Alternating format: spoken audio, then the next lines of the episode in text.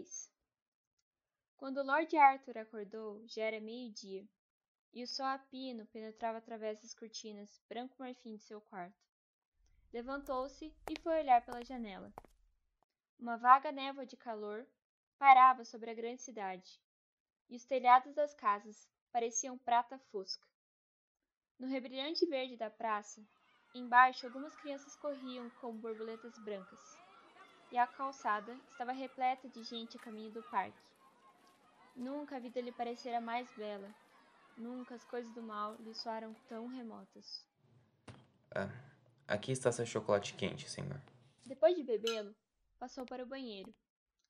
A água da banheira de mármore brilhava.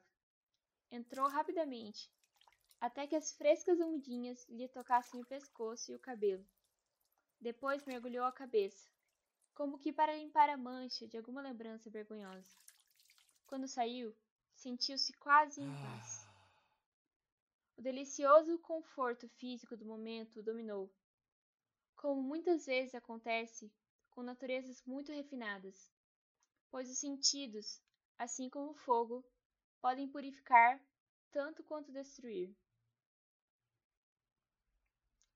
Depois do desjejum, atirou-se em um divã e acendeu um cigarro. Sobre a lareira estava uma fotografia de Sibyl Merton, tal como ele a vira pela primeira vez no baile de Lady Noel. A cabeça pequena, de contorno delicado, pendia ligeiramente para o lado, como se o pescoço fino, com junco, mal suportasse o peso de tanta beleza. Os lábios estavam ligeiramente separados e pareciam criados para a mais doce melodia e toda a terna pureza da meninice mirava perplexa o mundo com aqueles olhos sonhadores. Com seu vestido suave colado ao corpo, ela parecia uma daquelas delicadas estatuetas que os homens descobrem nos olivais perto de Tanagra, com um toque de graça grega em sua pose e atitude.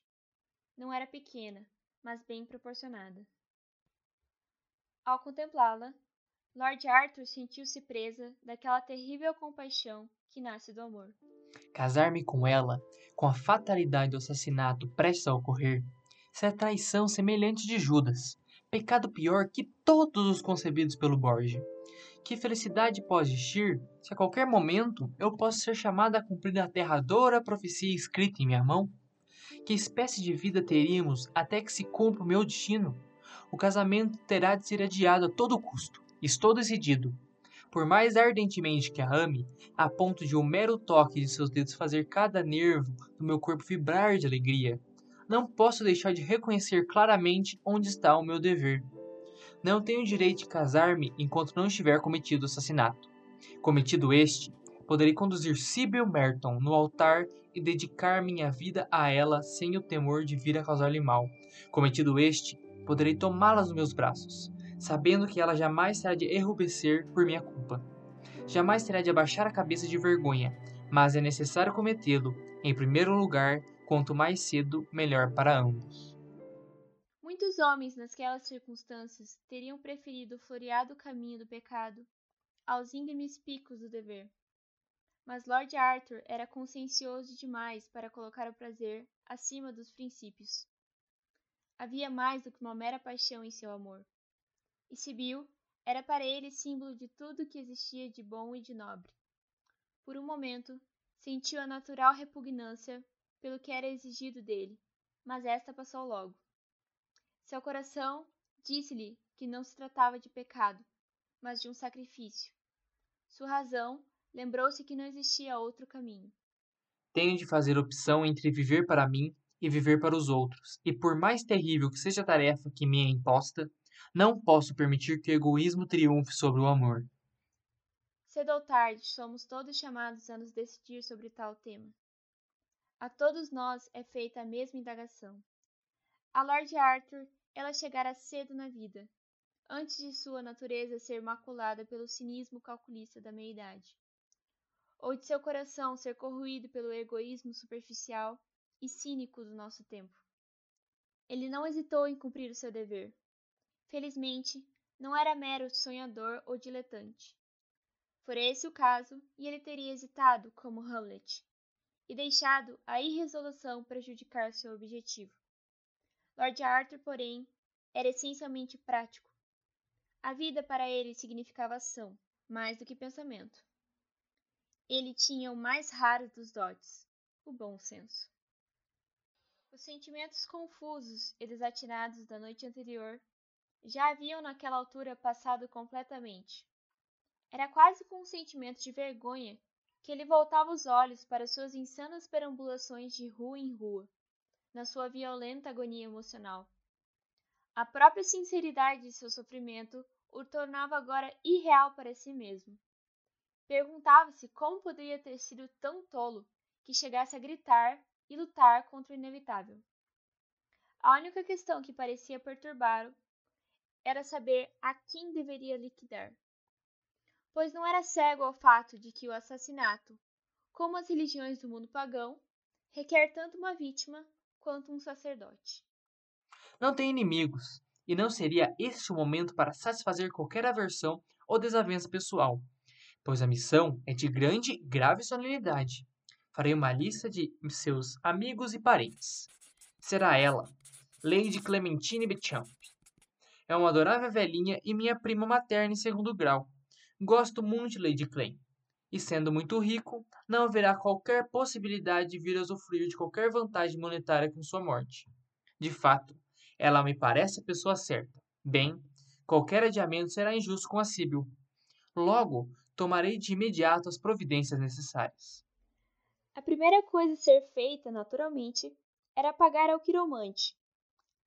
Assim, sentou-se à pequena escrivaninha, preencheu um cheque de 105 libras, pagável ao Sr. Septimus Podgers, e colocou-o em um envelope. Chamou o criado e ordenou-lhe que o levasse a Westmoon Street. Depois disso, telefonou à cocheira para que lhe mandassem seu fiacre e vestiu-se para sair. Ao sair, ainda lançou um olhar à fotografia de Sibyl Merton e jurou: Aconteça o que acontecer, jamais deixarei que ela saiba o que estou fazendo por ela. Meu grande sacrifício pessoal ficará oculto para sempre no fundo do meu coração. A caminho do clube de Buckingham, parou em um florista e enviou para Sibyl uma cesta de narcisos, com suas lindas pétalas brancas e seus olhos de fazão. Chegando ao clube, foi direto para a biblioteca. Uma limonada com soda e um livro sobre toxicologia, por favor. Decidira finalmente que o envenenamento seria o melhor meio de enfrentar aquele assunto perturbador. Qualquer espécie de violência pessoal lhe era desagradável ao extremo, e além disso, estava ansioso por não assassinar Lady Clementine, de modo que pudesse atrair a atenção do público. Assim como odiava a ideia de ser usado como um dos leões de Lady Windermere, ou ver seu nome aparecer nas colunas sociais vulgares. Precisava também pensar no pai e na mãe de Sibyl, que eram tanto quanto antiquados e poderiam talvez fazer objeções ao casamento se houvesse qualquer escândalo. Embora estivesse certo de que se lhes contassem a verdade dos fatos, eles seriam os primeiros a ponderar sobre os motivos que o haviam impelido de agir. Portanto, decidiu dar preferência ao envenenamento. Era garantido, seguro e silencioso, dispensando a necessidade de cenas penosas, às quais, como a maioria dos ingleses, ele fazia profundas objeções. Finalmente deu com uma luxuosa edição da Farmacopédia um exemplar da toxicologia editada por Sir Matthew Wright, presidente da Real Academia de Medicina e um dos mais antigos membros do Buckingham, para o qual foi eleito por engano no lugar de outra pessoa. Contratempo que irritou de tal modo a junta de dimensões que, quando o homem certo apareceu, recebeu uma coleção unânime de bolas pretas. Lord Arthur ficou bastante atrapalhado com os termos técnicos usados em ambos os livros.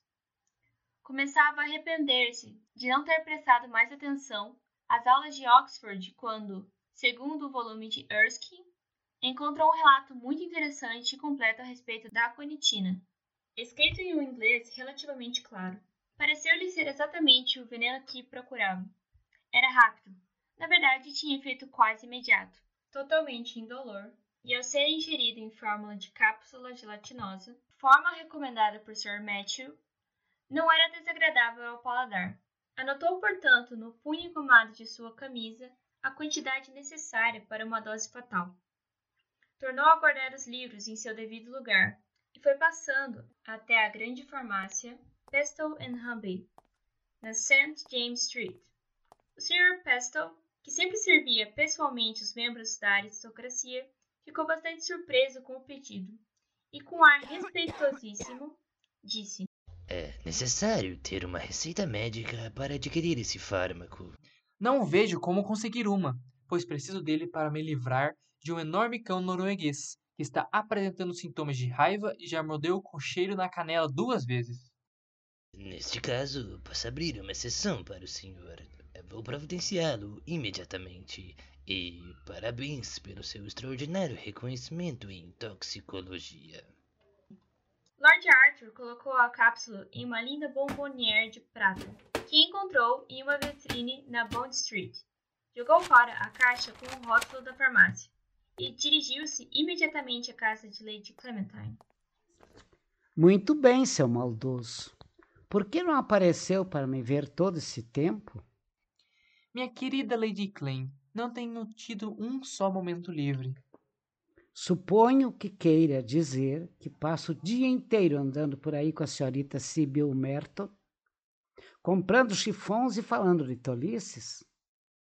Não compreendo porque todo mundo cria tanta confusão por causa de um casamento. No meu tempo, ninguém sonharia em ficar arrulhando em público, ou, para falar a verdade, nem mesmo em particular. Garanto-lhe que não vejo Sibyl há 24 horas, Lady Klein. Que eu saiba, ela está totalmente entregue à sua chapeleira. Mas é claro, só assim você vem visitar uma velha feia como eu. Mas sei por que as mulheres não prestam atenção a esse aviso. Aqui estou eu, uma pobre criatura reumática, de fachada falsa e mal-humorada. Ora, se não fosse pela querida Lady Jensen, que me manda todos os romances franceses mais picantes que descobre, não sei como passaria os meus dias. Os médicos de nada adiantam, a não ser para arrancar de nós os seus honorários. Não conseguem sequer curar minhas aflições cardíacas. Pois eu lhe trouxe a cura para elas, Lady Klein. É uma coisa maravilhosa, inventada por um americano. Não me agradam as invenções americanas, Arthur. Não me agradam mesmo. Li recentemente uns romances americanos e não faziam o menor sentido. Ah, mas esse é um caso que faz todo sentido, Lady Klein. Garanto-lhe que é a cura perfeita. Prometa-me que há de experimentar. Lord Arthur tirou do bolso a caixinha e entregou-a a ela. Bem, a caixa é encantadora, Arthur. É mesmo um presente? Que bondade sua! E este é o remédio milagroso? Parece um bombom. Vou tomá-lo imediatamente. Pelo amor de Deus, Klein, nada disso. É um remédio homeopático que, se tomado fora de hora em que sente sua dor no coração, pode lhe causar muito mal. Espere até ter um ataque e tome-o então. Ficará admirada com o resultado. Pois eu gostaria de tomá-lo agora. Deve ser uma delícia. A verdade é que, apesar de odiar médicos, adoro remédios. Mas vou guardar até o meu próximo ataque. E quando será? Muito em breve? Espero que só dentro de uma semana. Passei muito mal ontem de manhã, mas nunca se sabe. Quer dizer que na certa terá outro ataque antes do fim do mês, Lady Klein? Temo que sim. Mas como você está solícito hoje, Arthur, Sibyl está realmente lhe fazendo muito bem. Agora vá embora, porque hoje eu janto com umas pessoas chatíssimas e que jamais falam mal dos outros. E se eu não dormir um pouco agora, não conseguirei ficar acordada durante o jantar. Adeusinho, Arthur. Dê lembranças minhas a Sibyl e muito obrigada pelo remédio americano. Não vai esquecer de tomá-lo, vai, Lady Klein? Claro que não, Tolinho. Foi uma grande bondade sua pensar em mim e lhe escreverei um bilhete se precisar de mais. Lord Arthur deixou a casa com bom humor e com uma grande sensação de alívio. Naquela noite, teve uma conversa com Sibyl Merton. Disse-lhe que se vira repentinamente em uma situação de terrível dificuldade, da qual nem a honra nem o dever lhe permitiam afastar-se. Disse-lhe que o casamento teria que ser adiado, pois enquanto não se livrasse de seus terríveis embaraços, ele não era um homem livre implorou-lhe que confiasse nele, sem nutrir quaisquer dúvidas quanto ao futuro. Tudo sairia bem, mas era indispensável ter paciência. A cena se passou no jardim de inverno da casa do Sr. Merton, em Park Lane, onde Lord Arthur jantara como de hábito. Sibyl jamais parecera tão alegre. Por um instante, Lord Arthur sentiu-se tentado a ser covarde e escrever a Lady Clementine pedindo a devolução da pílula e deixando o casamento acontecer. Como se não existisse no mundo a pessoa do Sr. Podgers. Seu lado mais nobre, no entanto, logo reafirmou-se, e embora Sibyl se atirasse em seus braços aos prantos, ele não se abalou. A beleza que lhe tocava os sentimentos atingia-lhe também a consciência. Sentiu que destruir a vida tão bela ao preço de alguns meses de prazer seria uma atitude radicalmente errada. Ficou com Sibyl até quase meia-noite, consolando-a, sendo por sua vez consolado. E na manhã seguinte, bem cedo, partiu para Veneza, após redigir a carta, viril e firme, ao Sr. Merton, sobre a necessidade do adiamento das bodas. com as vozes de Ator Anônimo, Felipe Papani, Gabriel Santos, Mariana Pirutini e Vitor Foltz. Um projeto de FPR Campus Cascavel, Porta-Vozes 2021.